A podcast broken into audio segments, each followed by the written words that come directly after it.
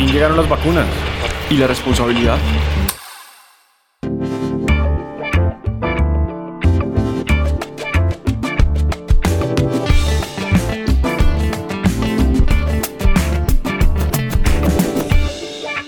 Bienvenidos a La Letra Diminuta, un podcast donde hablamos de forma directa, corta, clara y fundada sobre los temas de derecho de empresa. Con este episodio abrimos nuestra segunda temporada que viene cargada de nuevas experiencias, nuevos sonidos y temas. Los invitamos nuevamente a esta mesa para conversar y no convencer. Con ocasión de la llegada de las vacunas, se hará un análisis desde la responsabilidad y particularmente de la Ley 2064 del 2020, la llamada Ley Vacunas, con una narración de hechos en los que vamos a concentrarnos sobre lo que ha venido aconteciendo y dar una opinión particular sobre una letra diminuta que encontraremos en este episodio. Como por ejemplo, cuando el manual de convivencia cambia por permitir que entren productos nunca antes vistos a la cafetería. Por ejemplo, cuando la única forma de perder un examen es que el estudiante tenga la intención de tirárselo. Por ejemplo, cuando el partido se gana porque cambiaron las reglas minutos antes de iniciar el juego.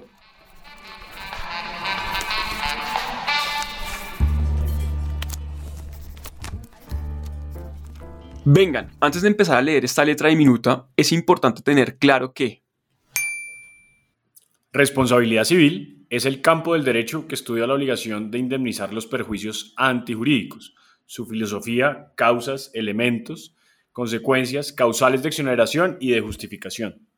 Que la responsabilidad subjetiva es aquella que examina la culpa, es decir, si la persona que cometió el daño actuó de forma negligente y o dolosa. Es el elemento central de nuestros regímenes de responsabilidad civil previstos en el artículo 2341 del Código Civil. Y que responsabilidad objetiva es la excepción a nuestro régimen jurídico, porque refiere a que no se examina la culpa de la gente para endilgarle algún tipo de responsabilidad u obligación indemnizatoria. La excepción está prevista en el artículo 88 de la Constitución Política. Que exoneración de responsabilidad es impedir, imputar o indilgar el daño a una persona haciendo improcedente la obligación de indemnizar.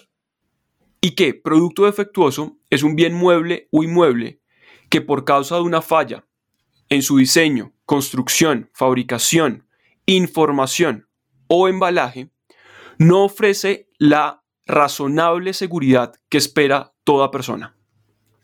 También tiene una definición normativa que está prevista en el artículo quinto del Estatuto del Consumidor. Y ahora, ¿cuál es la historia detrás de esta letra diminuta?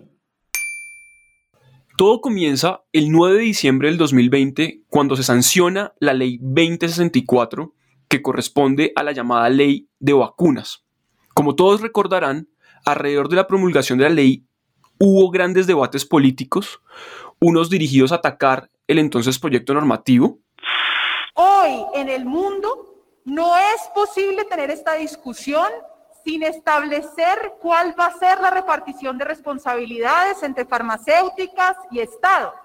Pero no puede ser posible que Colombia de plano, por ley, ex ante y sin que haya transparencia sobre la negociación de cada uno de esos contratos de acceso a vacunas, reduzca el umbral de responsabilidad.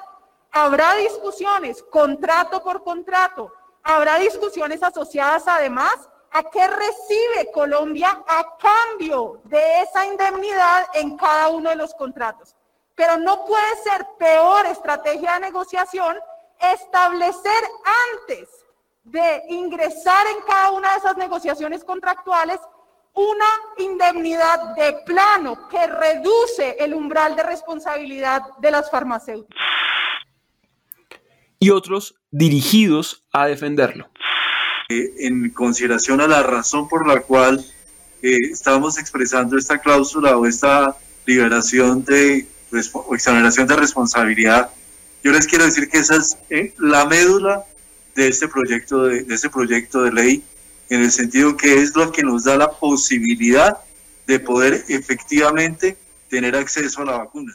El 29 de diciembre de 2020, el Ministerio de Salud y Protección Social expidió el decreto 1787.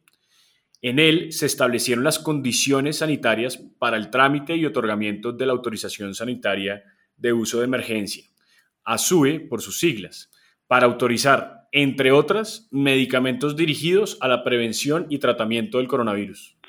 Eh, hoy es un día en el que expedimos el decreto sobre uso de emergencia para, eh, para medicamentos y vacunas. Este es un decreto que busca fundamentalmente flexibilizar todos los procesos y trámites para lograr aprobación de medicamentos específicamente para COVID-19. El 5 de enero del 2021, con base en ese decreto que anunciaba Felipe, el INVIMA promulgó la resolución 2021-183 por la cual autorizó el uso de emergencia de la vacuna Pfizer. Hoy, el INVIMA ha dado ya la autorización para el uso de emergencia de la vacuna de Pfizer en Colombia. El 8 de enero de este año, 2021, el INVIMA expidió una resolución, la 2021-458, que tiene por objeto modificar algunos numerales de la seguridad y eficacia de la resolución 2021-183 expedida el 5 de enero del mismo año, que había autorizado el uso de emergencia de la vacuna Pfizer. El 29 de enero del 2021, el Ministerio de Salud y Protección Social promulgó el decreto 109 del 2021, que reguló la ley 2064 de 2020, la llamada ley vacunas. Este decreto, ustedes recordarán, es muy importante porque estableció el plan de vacunación, entre otros elementos relacionados con esa ley. Y por eso también quiero compartirles a ustedes cuál es el marco normativo, el marco con el cual nosotros estamos tomando las decisiones y dónde llevamos lo que ha sido el Plan Nacional de Vacunación a alcance legal. Hay un decreto que delante de todo el pueblo colombiano, frente a sus ojos, lo vamos a firmar acá desde Coveñas. Este decreto que firmo en este instante es el que le da el alcance y el marco normativo al Plan Nacional de Vacunación. Y el 15 de enero del 2021 llegaron las vacunas Pfizer a Colombia. Está aterrizando por la pista número uno, la pista norte del aeropuerto El Dorado. Momento importante, el más esperado. El avión de la empresa de mensajería DHL toca piso colombiano. El momento que todos los colombianos estábamos esperando desde ese 6 de marzo. Logramos, para que se hagan una idea, lo que ningún gobierno había logrado antes pues porque a ningún gobierno le había tocado una pandemia. Dos días después, el 17 de enero del 2021, se aplicó la primera vacuna en nuestro país. Bueno, señora Verónica, se le va a colocar la vacuna contra el COVID-19 se va a sentir un poco de dolor este, y de pronto le da cefalea, dolor de cabeza, te va a pasar a un sitio, una habitación, va a estar 30 minutos en observación, cualquier cosa le avisa a la Y el último acontecimiento, ocurrido el 18 de febrero, es que desde China despegó la vacuna Coronavac. Por su parte, AstraZeneca radicó en el INVIMA la solicitud de uso de emergencia de su vacuna. Y con todo esto, ¿dónde está entonces la letra diminuta? Sin duda, Fernando, la ley 2064 de 2020 la llamada ley vacunas, tiene varias disposiciones que ameritan observación y pues un análisis profundo, porque allí también puede haber letras diminutas. Entre ellos, piense usted el artículo cuarto que creó el Consejo de Evaluación de las Reacciones Adversas a la vacuna contra la COVID-19, el artículo sexto acerca de la jurisdicción competente eh, y el artículo séptimo concerniente a la póliza de cobertura global por mencionar solo algunos de los más destacados. Sin embargo, hemos querido poner la lupa para agrandar la letra diminuta del artículo quinto. Ley 2064 del 2020. Artículo 5. Responsabilidad de los fabricantes. Los fabricantes de vacunas contra la COVID-19 adquiridas y suministradas por el Gobierno Nacional solo serán responsables por acciones u omisiones dolosas o gravemente culposas, o por el incumplimiento de sus obligaciones de buenas prácticas de manufactura o de cualquier otra obligación que le haya sido impuesta en el proceso de aprobación. Parágrafo. El régimen de responsabilidad escrito en este artículo solo será aplicable para las vacunas contra la COVID-19 y las que se generen en caso de otras pandemias, mientras éstas se encuentren bajo un régimen de aprobación de emergencia o una aprobación especial transitoria por parte de las entidades competentes en el territorio nacional. Pasado este periodo, deberán aplicarse las reglas de responsabilidad ordinarias. Relativo a la responsabilidad de las farmacéuticas, porque es una norma que realmente ha causado mucho debate e inquietud en la opinión pública. Hay quienes lo han calificado como un artículo exonerativo de responsabilidad. ¿Es realmente así? Hay otros que han expresado su necesidad y vigor dentro del ordenamiento jurídico con la excusa de que de no haberse establecido así, no hubiese sido posible la llegada de vacunas a Colombia. ¿Es eso cierto? Como nosotros no vemos las cosas en blanco y negro, porque entendemos que al final siempre hay matices, tenemos que entender de qué se trata este nuevo régimen de responsabilidad y luego sí proponerles una opinión, que de entrada es solo un punto de partida para que conversemos.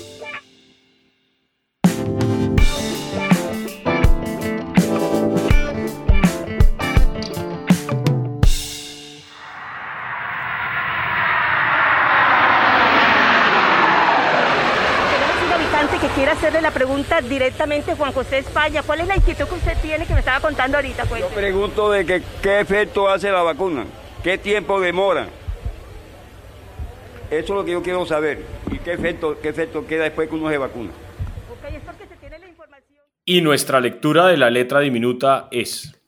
Es importante empezar por indicar cuáles son las características de este nuevo régimen de responsabilidad establecido en el artículo quinto de la ley vacunas. Tenemos al respecto que decir que ese régimen está caracterizado por tres grandes elementos.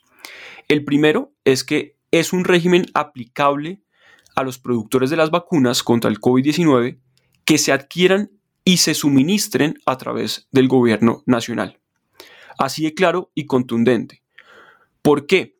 Porque entonces solamente sería aplicable este sistema de responsabilidad a quienes hayan fabricado y suministrado por medio del gobierno esas vacunas, no a otros farmacéuticas, no a otros productores.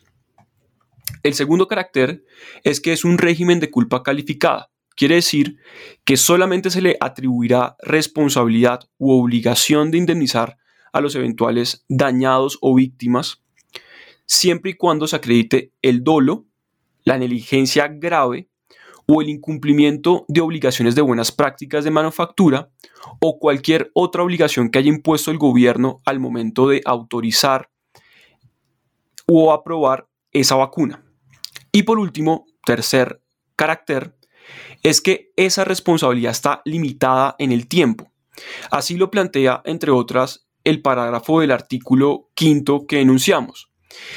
Porque pasado el periodo de aprobación de emergencia o, aprobación especial transitoria de estas vacunas, aplicarán sobre esas farmacéuticas, sobre esos productores, la responsabilidad ordinaria. Es decir, o la responsabilidad por productos defectuosos prevista en el Estatuto del Consumidor, o la responsabilidad civil prevista en el Código Civil que dispone las normas tradicionales de este tipo de regímenes. Siendo así, eh, me gustaría saber, Felipe, cuál es su posición sobre las preguntas que planteamos. Y es, ¿podríamos entender que este régimen de responsabilidad obedece a una causal de exoneración, a una exoneración frente a las farmacéuticas? Sí, aquí la, situación por lo menos es grave eh, en el sentido de la forma en que el gobierno ha presentado la ley y la forma en que se han dado los hechos tal como se ha narrado a lo largo de este episodio, eh, lo mínimo que se genera es un cuestionamiento de si eh, existe una causal de exoneración creada por el gobierno o si era necesario para que las vacunas fueran distribuidas y comercializadas en Colombia que el gobierno hiciera eh, esta ley. En primera medida, y para responder Fernando su pregunta, de todo, de todo punto de vista jurídico, es claro que sí es una causal de exoneración porque no va a haber lugar a una responsabilidad en ese sentido. Las tres causales, como usted bien las menciona, culpa grave, dolo y o que eh, haya un incumplimiento de las obligaciones de las buenas prácticas, eh, que además es el gobierno mismo quien define si existió ese incumplimiento, terminan siendo eh, unas causales de responsabilidad en las cuales, o unas formas de responsabilidad en las cuales es evidente que el gobierno o la farmacéutica no van a incurrir. Entonces, en primera medida respondería que si es una causal de exoneración. La pregunta es por qué establecer esa causal de exoneración o con qué objeto, eh, porque es de anotar que ningún otro país tuvo que cambiar su régimen de responsabilidad para recibir las vacunas. Mm, sobre lo que usted plantea, Felipe, y para también extender la conversación con, con nuestros oyentes, la, la cuestión central es inicialmente si es o no una causa de exoneración. Yo al respecto considero que en estricto sentido desde lo jurídico no es una causa de exoneración. Es un nuevo régimen de responsabilidad, sí, y que bajo el concepto que se ha entendido de causa de exoneración y como vimos al principio de este capítulo, la causa de exoneración son aquellos presupuestos que eliminan la responsabilidad o que son mecanismos o medios de defensa frente a una obligación indemnizatoria de responsabilidad civil. Y por supuesto el artículo quinto no es el caso, pero sí concuerdo con usted en algo y es que bajo lo que está dispuesto en ese artículo, al establecerse que la responsabilidad de los fabricantes de las vacunas contra el COVID que generen algún tipo de daño, se tendría que acreditar primero el dolo, la culpa grave o el incumplimiento de una obligación de buenas prácticas de manufactura o cualquier tipo de obligación que se haya determinado dentro del proceso de aprobación de ese fármaco, sí es claro que es muy difícil acreditar esos dos elementos, es decir, el doble y la culpa grave en alguna de esas circunstancias que hemos indicado, porque eso exige casi que la intención por parte de la farmacéutica de producir algún tipo de perjuicio. Y no me cabría a mí en la cabeza que una farmacéutica tenga ese propósito, tenga esa intención. Y también coincido con usted en, el segundo punto y es nuestra segunda pregunta y es la justificación que daba el gobierno para introducir este régimen de responsabilidad. Si uno examina casos extranjeros e internacionales o el caso de la Unión Europea, para ir más claro, uno puede encontrar que la Unión Europea no tocó sus regímenes de responsabilidad. Es más, fueron los estados quienes asumieron la compensación de eventuales daños frente a sus ciudadanos y frente a las farmacéuticas. El ejemplo más claro fue el reciente contrato que eh, públicamente expresó eh, la Unión Europea, que fue el contrato de AstraZeneca, que por cierto también generó inquietudes desde el punto de vista de transparencia, pero por lo menos se conoció gran parte de ese contrato. Y lo mismo se puede decir con casos como el de Perú a nivel latinoamericano, como el de Chile y Argentina para, plantear simplemente dos escenarios. Argentina y Perú tuvieron grandes discusiones con Pfizer particularmente porque no estuvieron, no estuvieron de acuerdo en incluir cláusulas de exoneración de responsabilidad en sus contratos y se fueron por otras vacunas. Y eso hizo que definitivamente la posición del país frente a sus ciudadanos y frente a la responsabilidad fuera así de contundente y bloquearan esos negocios que exoneraban de responsabilidades farmacéuticas. Creo que en Colombia todavía nos falta por definir cuáles son las causas, las razones por las cuales se introdujo este artículo y por qué el gobierno asumió esa postura que llevó dentro de la ley. Súmele, Fernando, que independientemente de, que no sea una causal de exoneración en los hipotéticos o en los presupuestos para considerarla como tal, que en la práctica ocurra, como usted lo dice, pues es muy difícil. Eh, y eso es lo que genera realmente una, eh, un cuestionamiento, una pregunta que, con la que usted cierra, y es ¿por qué se hizo así? Eh, adicionalmente, y quisiera sumar al debate lo siguiente, este es un momento en el cual el gobierno nacional lo que debe generar es confianza, transparencia, y con leyes y con situaciones como estas, pues no lo está generando, porque al final está cambiando un régimen de responsabilidad eh, para un caso particular eh, para solo las vacunas que el mismo gobierno nacional eh, fabrique o, almacene o distribuya y no, y no para los privados. Entonces, en todo caso, si lo quería hacer, pues lo debió hacer para todo el mundo y no solo para las que están en el gobierno nacional. Entonces, al final, lo que se reprocha o lo que a mí me parece reprochable es necesitamos un poquito más de transparencia porque no hay esa confianza eh, frente a la negociación que se hizo con, las vacunas y por qué el gobierno eh, cambia eh, todo un sistema jurídico de responsabilidad para este caso particular, que además deja abierta la puerta para otras pandemias, como lo dice el artículo, y ahí es donde creo que está la situación. De acuerdo, Felipe, usted trae y pone sobre la mesa un tema que es muy importante para ir cerrando el debate, y es por qué ese régimen de responsabilidad no cobijó a cualquier supuesto de suministro de las vacunas. ¿Y por qué es importante? Porque hoy también se está discutiendo si los privados pueden adquirir las vacunas y pueden también distribuirlas o comercializarlas. Y esto es sustancial porque la gran pregunta es, ¿cuál es el régimen de responsabilidad aplicable a esos privados? Y si nos sometemos a lo que existe en el ordenamiento jurídico actual, es a un régimen especial para quienes lo distribuyan a través del gobierno nacional y otro que es el, régimen de responsabilidad que podríamos llamar clásico o tradicional o común, que es el de productos defectuosos y el de la responsabilidad civil prevista en el Código Civil, bajo el cual se tendrían que someter estos privados. Entonces, habría también una gran inquietud allí sobre cuál sería el incentivo que tendría el privado desde el punto de vista de la responsabilidad en distribuir y comercializar ese, esas vacunas porque su régimen de responsabilidad sería más gravoso frente al nuevo que introdujo la ley 2064 del 2020, la ley de vacunas.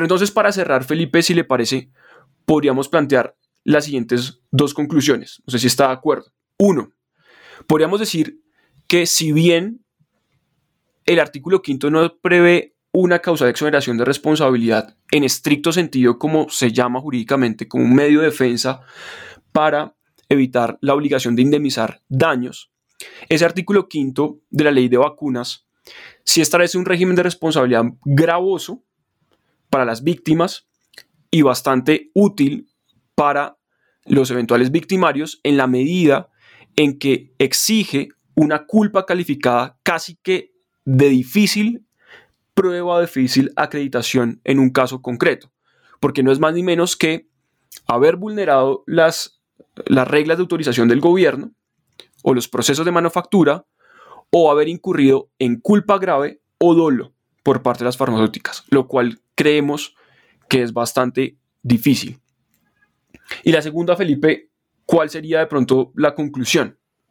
Al final, la segunda conclusión es que em, lo que se ha generado es un cambio de régimen de responsabilidad, que al final la misma, el mismo artículo establece que en caso de no llegar a aplicarse estos supuestos que hemos analizado, se volverán a las reglas ordinarias de responsabilidad y por lo tanto sí existe un cambio y ahí eh, pues hay que poner la lupa para saber por qué se hizo ese cambio y esa es la pregunta que queremos transmitir.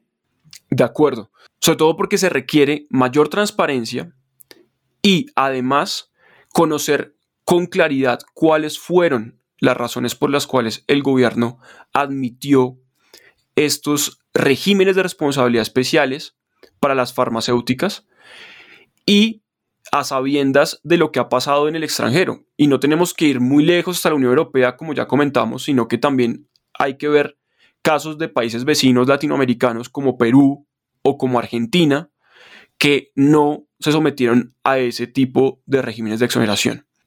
Todo eso sin anotar además que en Colombia ya existía un régimen de responsabilidad especial sometido a una cosa de exoneración prevista en la norma que permitía un beneficio para los casos de riesgos de desarrollo, que está previsto en el artículo 22 del Estatuto del Consumidor, y dos, la gran pregunta es por qué el gobierno no asumió también una discusión sobre la compensación a las farmacéuticas o la compensación a las víctimas. Máxime si son los impuestos, nuestros impuestos, los que pagan esa vacuna.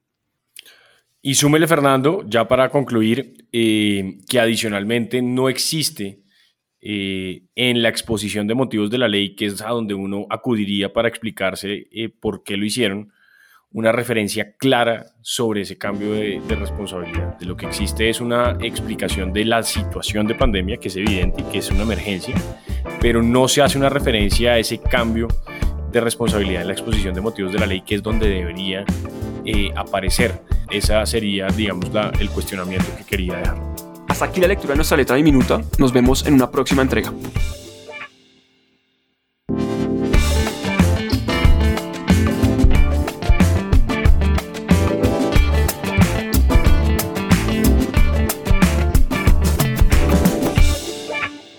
La letra diminuta es una idea original de Fernando Pico y Felipe Abello. La producción y edición de este capítulo fue realizada por Daniel Ortiz. Síganos en nuestras redes como La letra diminuta.